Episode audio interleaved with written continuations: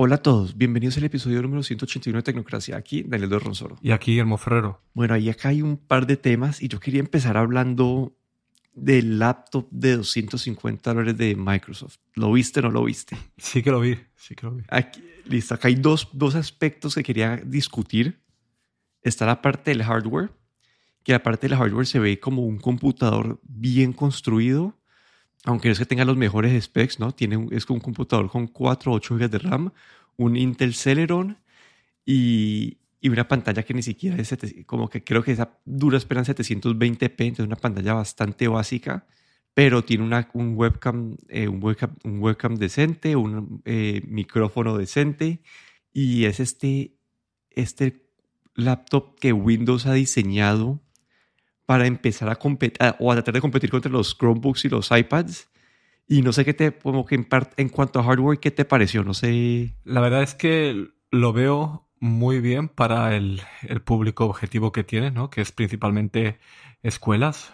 Eh, el hardware, eh, sí, es un hardware muy básico, pero tiene todo. Tiene una cámara web eh, con una resolución eh, de 720p, tiene una pantalla también de, de 11.6 pulgadas, también con, la con una resolución también casi 720p, un poco más. Eh, muy básico de memoria, pero incluye un puerto USB-C, luego un puerto USB normal, una clavija de micrófono, todo lo que lo- los tipos de interfase que podrías necesitar para, para cualquier cosa. Así es que es, es muy básico, pero básicamente tiene todo lo que te puede hacer falta. Sí, y acá, que según lo que estoy viendo, no, no estoy 100% seguro, pero parecería ser que, que este incluye el teclado en el, en el paquete inicial de 250 dólares. No, no pude encontrar una respuesta. Como eso es algo que está diseñado para venderla a, a colegios y todo eso, entonces no es que uno encuentre el precio en internet súper fácil. Pero sí, no, no, me pareció un paquete Ah, interesante. y, y otra cosa, hasta 16 horas de batería, que claro, esto cubre más que de sobra pues todo un día de escuela. Sí, como que es un, un pedazo de hardware diseñado específicamente para niños de colegio y pues niños que no necesitan, pues, que no están como ya a punto de graduarse de la universidad, sino creo que ellos dicen que es como que de kinder hasta como o, o de grado 8, algo así, como que no es, sí, no es algo súper avanzado. Y acá la parte que más me, que más dudas me trae a mí es el Windows SE o Windows 11 SE, que es esta versión reducida de Windows que ellos han diseñado y han optimizado específicamente para hardware así no tan potente y que está limitado, pues está mucho más limitado. No tiene, digamos, el Windows Store ni siquiera, sino que te han limitado bastante las opciones para poder que corra mejor en un computador pues, de desempeño bajo. Y acá mi duda viene porque este es como el décimo inte- intento de Microsoft de tratar de sacar un, un, un OS así y siempre han fallado. Entonces no sé qué, le tenés fe esta vez o, o, o no. Eh, honestamente, esa es la parte, digamos, que más me, me pone el interrogante, ¿no? Hemos visto el Windows 10 S, hemos visto el Windows 10 X que no llegó nunca, que se canceló. Ahora vemos el Windows 11 SE. Eh, no sabemos muy bien, ¿no? Eh, eh, lo, que vamos a poder, tampoco han explicado muy bien qué vas a poder ejecutar, qué no vas a poder ejecutar, pero otra vez nos deja, nos vuelve a plantear este tipo de, dilema, ¿no? Estos, esta, estas versiones reducidas de Windows que ya hemos visto en el pasado que eh, nunca han funcionado bien, siempre han, han acabado, eh, han acabado mal o han acabado desapareciendo. El empeño de crear un laptop muy barato, claro, para escuelas, donde no podemos ejecutar el Windows 11 completo, eh, me deja mucho que me deja, me crea muchas dudas, ¿no? Por ejemplo, vas a poder ejecutar las aplicaciones Office completas eh, o solo la- las aplicaciones Office eh, de la web en web. ¿Qué va a funcionar? ¿Qué no va a funcionar? Nos dejan así un poco en el aire y, y esto yo creo que ha sido el principal problema, ¿no? De, de esas versiones reducidas de Windows. Así es que habrá que ver un poco más, ¿no? De, eh, cuando este Windows 11 SE salga al mercado, porque también sabemos que van a venir, va, a estar incluido también en laptops de, de bajo rendimiento de Dell, HP, Acer, Asus. Entonces habrá que ver, ¿no? qué es lo que se puede hacer y lo que no se puede hacer con este Windows SE. Sí, ahí toca ver en cuanto a las actividades y desempeño, cómo se compara, digamos, con los Chromebooks que se han estado robando este mercado bastante. Y sí, no sé, pues, me parece un intento interesante y este Windows 11 SE también puede ser utilizado por otros fabricantes, entonces podemos esperar un, un laptop de así barato de Dell, de HP, de otras compañías y que utilicen este software así como también optimizado para eso, entonces Sí, no sé, me parece, sí, me pareció interesante. Acá no, no tiene touchscreen, al parecer eso no tiene touchscreen este, este computador. Entonces no es una competencia, digamos, directa al iPad, pero un iPad, el de educación, te cuesta 300 dólares y si le metes un teclado son como otros 50 dólares. Entonces es, una... no es tan comparable en varias razones. Entonces creo que cada uno de estos dispositivos, como que un Chromebook, este Windows y el y el iPad cada uno cubre como, o cada uno sobresale en diferentes aspectos. Y la pregunta es, como que, ¿cuál va a ser el ideal para los niños en, pues, en, en, de colegio? Y la verdad, eso no, no, no sabría decirte porque pues, ya estuve hace mucho tiempo en el colegio y no sé, y no sé qué se utiliza hoy, hoy en día para qué se utilizan los computadores. Sí, la verdad es que eh, la otra cosa que yo veo aquí, eh, o como estrategia de, de Microsoft porque, eh, bueno, mis, mis dos hermanos son, son eh, profesores de escuela y, y, sé que pues se utiliza mucho en, en las escuelas, eh, por lo menos en España, pues se utilizan herramientas de, de Google, todo lo que son Google, las aplicaciones ofimáticas de Google, por ejemplo, que se ejecutan en, en la web. Entonces yo creo que aquí Microsoft también está intentando poner su, su, su Office en las escuelas, en cuanto más lugares mejor, porque eso también a la larga, pues a ellos también les aporta, ¿no? Eh, si estás acostumbrado a trabajar en Office, pues eh, más adelante, cuando seas adulto, también vas a utilizar el Office, ¿no? Entonces yo creo que aquí también hay un poquito de las dos cosas, ¿no? De Microsoft quiere también entrar en ese mercado de educación que, que como has mencionado antes, esto es, eh, está en competencia directa con los, los Chromebooks o, o el Google Chrome que se utiliza incluso en cualquier eh, ordenador que corra Windows, ¿no? Y yo creo que aquí pues también hay esa parte, esa intención de, de Microsoft. Sí, y cambiando un poquito de tema, hace varios episodios, eso no me acuerdo si fue con todo esto, no tengo ni idea hace cuánto hablamos de esto, pero ¿te acuerdas de este framework que hablamos que Microsoft está tratando de sacar para tratar de cómo integrar todo como en uno este, este Fluid Framework. ¿Te acuerdas cuando lo discutimos o no? hace, mucho? Yo creo que esto hace, ahora un año o dos incluso, ¿eh? que, que hablamos de esto. Sí, eso fue hace, hace bastante, pero aquí es una mini actualización. Ya por fin se ve como la primera evidencia de que están utilizando esto. Y es con una aplicación que se va a llamar eh, Microsoft eh, Loop. Y este loop te va a, a permitir trabajar de forma colaborativa con varias personas y lo que su, su diferenciador es que puedes ver todo en tiempo real, como que puedes ver el mouse de cada persona y lo que están editando y todo se va funcionando en tiempo real. Entonces como una herramienta como que realmente colaborativa y acá es donde vemos como que esta, este primer intento de...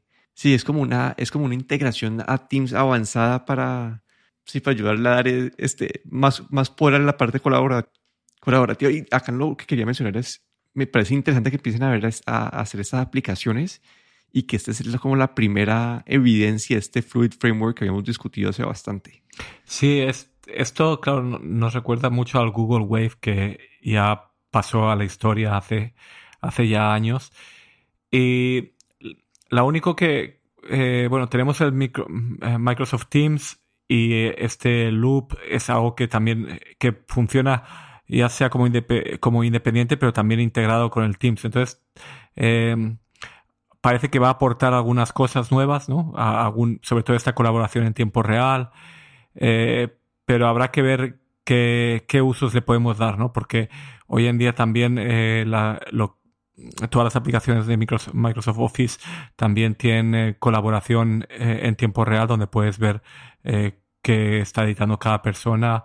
Bueno, hay hay ya bastantes herramientas, pero bueno, esto es algo más, habrá que ver también cómo evoluciona.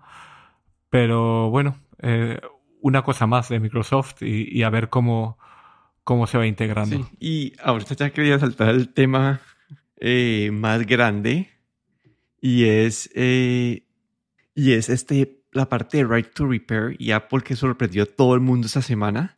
Y esto es uno, nosotros hicimos un episodio especial a hablar de Right to Repair, nuestras opiniones, qué se podía hacer, qué no se podía hacer, diferentes razones detrás de esto. Y lo que ha anunciado Apple esta, esta semana es que eh, a partir del 2022 van a sacar eh, manuales para manuales y a la venta partes necesarias para que un usuario pueda reparar su propio celular en su, en su casa y otros dispositivos de Apple. Van a arrancar con el iPhone 12 y 13. Van a sacar las partes más cambiadas que son la pantalla, la cámara y la batería. Van a sacar los manuales eh, de estos. Y si vos devolves la parte para reciclar, la parte que está mala, te dan un, te devuelven un, plata de lo que pagaste para, pues, por, por, por el repuesto. Entonces, aquí esos son como los hechos y las implicaciones que tiene esto o lo que les dejaron de hacer. Es complicado, ¿no? Como que aquí uno, como que, la, como que alguna gente dice, no, es que lo están haciendo por, por la presión política que, política que tienen para el right to repair. Otra gente pues cree que, es, que, que lo hacen por presión política pero, y que la gente igual no lo va a hacer porque no sé quién tanta gente quiera seguir un manual y poder dañar tu celular al, tratar de repararlo, porque creo que eso tiene un súper asterisco cuando, cuando lo vas a empezar a hacer, te muestran las instrucciones al principio, usted, usted está cómodo con este proceso, sabe que puede, sí, usted puede añadir dispositivo haciendo esto, entonces no sé qué tanto beneficio vaya a tener el usuario final, y creo que acá los que van a, beneficiar son las tiendas no autorizadas de Apple, que van a tener acceso a, a, estas partes y pueden cambiar con partes originales y manuales eh, los manuales, eh, las sí, van a poder hacer los cambios sin tener que ser un, un, un, reparador oficial autorizado de Apple. Sí, esto, esta noticia ha sido, para mí ha sido bastante grande, ¿no? El, el ver que uno de los, de los gigantes de la tecnología eh, están entrando en este en esta parte del, del, derecho a reparar, ¿no? El right to repair. Y, y la verdad es que todavía, bueno, había una Apple hizo este, este anuncio em, la semana pasada y, y, nos ha dejado, nos tenemos muchas preguntas todavía. Eh, han, hablado que eh, van a empezar con el iPhone 12 y iPhone 13, primero en Estados Unidos, luego se va a expandir eh, durante el año que viene. También dicen que va a ir expandiéndose también a lo que son Max con chip M1. Eh, y a mí lo primero que me vino a la cabeza es, bueno, eh, van a abrir una tienda que, donde vas a poder comprar las herramientas para reparar y los, las partes, esas partes extras, o estas baterías, pantallas, sobre todo, van a empezar, dijeron, con baterías y pantallas sobre todo. Y, lo, que, lo primero que me viene a la cabeza es cuánto van a costar esas herramientas y oficiales para poder reparar tu iPhone. Y si realmente va a valer la pena comprarse uno mismo esas herramientas y esas partes eh, para reparar, o si va a salir más barato después de todo ir a una tienda oficial y repararlo. Eso es lo primero que se me ha venido a la cabeza. Es, es algo que, claro, todavía no sabemos pero me deja mucho me deja sabiendo los cómo es Apple con los precios de las cosas, pues imagínate un destornillador que puede valer eh, no sé cuánto, 10, 20 euros, eh, una algo para poder eh, separar la pantalla de, del resto del, del, iPhone para repararla pues con unas ventosas que puede costar pues digamos 50 euros, ¿no? ahí pues eso es la, la primera cuestión que me viene a la cabeza. Y la segunda, como tú has dicho, has mencionado, es cómo, cómo va a involucrar esto a la, garantía, ¿no? Si este, esto va a anular tu garantía, porque normalmente eh, los dispositivos están hechos que si tú lo abres y tú no, no está permitido que lo repares y lo abres, la garantía se anula automáticamente y tienen unos sensores dentro de los teléfonos que saben si lo has abierto o no en los tornillos. eh, tienen, tienen todo tipo de, de sensores y de, y de pequeños, eh, digamos, como pintura ahí que ven inmediatamente si lo has abierto tú o no. Y así se anula la garantía. Entonces, eso tampoco sabemos muy bien eh, si este derecho a reparar va a venir después de que la garantía venza, por ejemplo, o va a estar también mientras eh, ten- tenga la garantía. En, Estados Unidos es un año, en Europa Apple da un año, pero realmente son dos años por ley. Pero bueno, esas dos cosas es lo que es, me han dejado un poco con la duda, ¿no? El precio y luego eh, cómo influirá la garantía. Sí, yo ahí la garantía no creo que ellos por, por eso te, te anulen la garantía. Si dañas otra parte en el proceso, puede que sí, pero no, yo no creería eso porque ahí sería un... Sí, creo que se les vendrían encima, y, pero la parte que decís vos del precio, eh, me parece a mí también como que todavía no tenemos, no tenemos esa información y eso puede ser como súper deter- determinante, ¿no? Puede, digamos, hoy en día cambiar eh, en el Apple Store, cambiar la batería de un iPhone te cuesta 80 dólares. Comprar una batería de las, que venden, pues no, no la autorizada de Apple, sino que una que venden en, en Internet te cuesta 30 dólares, es decir, que le estás pagando más o menos 50 dólares por la mano de obra. Mi pregunta es, ¿a cuándo te va a vender, te va a vender eh, Apple esa, esa, esas partes? Y creo que, como dijiste, una, una, una de las incógnitas grandes que no se sabe si va a ser como que mejor llevarlo uno o, o, o, o si en verdad val- vale la pena uno hacerlo uno mismo en la casa si no tener las herramientas ya disponibles. Pero acá lo que puede ser es una, una movida, pues en lo que sí es una movida en la dirección correcta, dado que Apple es como que el que muchas veces hace las, las tendencias en, este, en esta industria.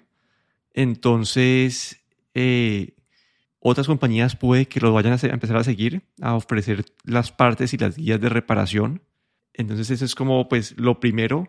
Y lo otro es que, dado que van a empezar a, hacer esto, a ofrecer estos manuales a futuro, puede que a futuro también hagan, empiecen a hacer los, los un poco más, diseñarlos un poco más pensando en, esta, en, en la parte de reparación. Que creo que eso es lo que en verdad quieren, como que el right to repair es lo que en verdad quieren, ¿no? Que un, aparato sea más reparable y no si se te daña que sea como imposible arreglarlo. Sí, aquí, como has dicho tú, eh, lo de la, la tendencia, que Apple marca tendencias, eso yo creo que es muy importante. Eh, si Apple empieza con esto, pues eh, mm, yo creo que el año que viene, pues vamos a ver Samsung, vamos a ver Huawei, vamos a ver otros de los eh, grandes eh, fabricantes eh, que van a salir con lo mismo. Estoy seguro que, que esto va a marcar la tendencia. Y la otra cosa es que, por ejemplo, los MacBook Pro de, este año, por lo que he visto, ya son, son más fáciles de abrir. Incluso la gente que, que los ha desmontado, que hemos visto en algún vídeo en YouTube, creo que hay cosas como, por ejemplo, las baterías son fáciles de, de reparar, de, de desmontar. Eh, Yo creo que ya estamos viendo, ¿no? Que o, creo que Apple está haciendo ya este movimiento, ¿no? Y será interesante, como has dicho tú, pues eh, ver si, si esto va a ser una tendencia y, y los productos de Apple van a ser cada vez más fáciles de abrir, ¿no? Porque eh, con el MacBook Pro es interesante un vídeo que vi que las baterías eran fácilmente eh, cambiables si, si uno tiene el repuesto original. Así es que sí, parece que, que Apple se lo está tomando en serio y, y la razón ha sido sobre todo por esa presión de lo de creo de los inversores. Creo que uno de los inversores de Apple es, es un eh, Green Century eh, Fund, creo que un, fan de que apuesta por la por las cosas verdes y creo que estos han sido los que han estado presionando a Apple, ¿no? A hacer este cambio y, y finalmente pues yo creo que esto es eh, para el beneficio de todos, ¿no? Sí, y acá creo que los precios van a ser importantes porque ahora que te acabé, te acabé de mentir con, con, lo con los precios, te estoy dando el ejemplo digamos, del iPhone 12. Si uno compra una batería, una batería pues relativamente confiable, la batería te cuesta 90 dólares. Irlo a cambiar en el Apple Store por fuera de garantía cuesta 69 dólares. Es decir, en este momento te cuesta más la, eh, la batería que, que irlo a, cambiar en el Apple Store. Pero la parte de la batería, no, hay, otros cambios como el de, la, el de la pantalla que sí es mucho más caro. Pero a mí el que el, creo que el más común de, va a ser el de la batería, el cambio. Y sí, quiero saber cuánto va a cobrar Apple por, por las partes para, si ese no, esos 90 dólares que les, que, les cuesta, a, digamos, a, iFixit, va a ir más barato para hacer esos cambios. Otra cosa también es las herramientas que van a vender para hacer los cambios, si van a ser compatibles entre varios modelos de teléfonos o si van a ser exclusivas para una herramienta para separar la pantalla del iPhone 12, otra del iPhone 13 o, cómo van a ser, ¿no? Eso también me genera bastantes dudas, ¿no? Si vas a poder reparar tu teléfono y el de tus familiares, el de tus amigos que tienen diferentes generaciones.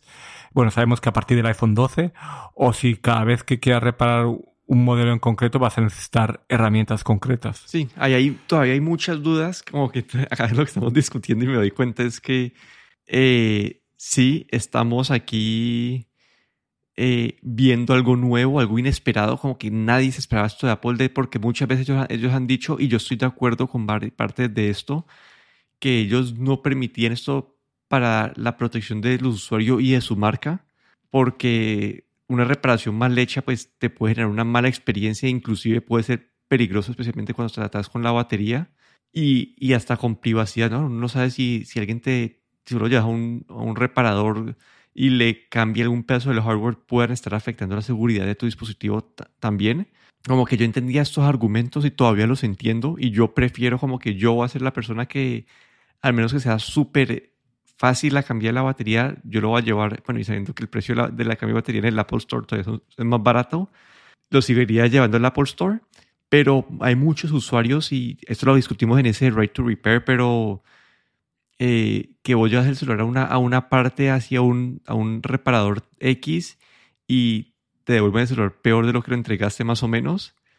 Y esto pues a, a mi tío llevó un iPhone a que la pantalla se la, se la había dañado, lo llevó y le puso en una pantalla que, y, quedó como, quedó peor.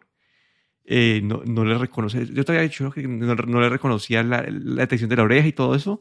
Entonces, acá es como, esos, yo sigo viendo ese punto como que yo sé que era un punto de Apple pues, para, controlar su, su, destino y poder eh, cobrar más plata técnicamente por las reparaciones y todo eso, o por su programa de, de, reparador, autorizado, pero entiendo que, que, también pues tiene, tiene una, una razón de ser eso también, ¿no? Que no es 100% greed o, o ¿cómo se dice? Eh, avaricia.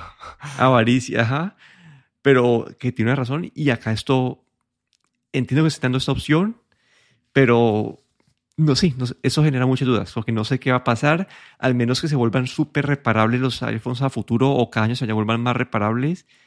Esta, pues, esta movida no, no, no, la veo tan atractiva como otras personas la están viendo. Sí, habrá que esperar un poco a ver cuando, cuando esto salga realmente eh, Apple saque esta, esta tienda online de partes y todo. Ahí, ahí es cuando sabremos realmente el cómo de grande es este cambio. Pero sí, esta fue, este fue nuestro episodio hoy, unas actualizaciones de cosas viejas como el, el right to repair, el derecho a reparar y, el Fluid Framework de Microsoft y algo de estos computadores de colegios. Aquí me despido, Daniel Dorronsoro, en Twitter en arroba de Y aquí Guillermo Ferrero en Twitter arroba galletero.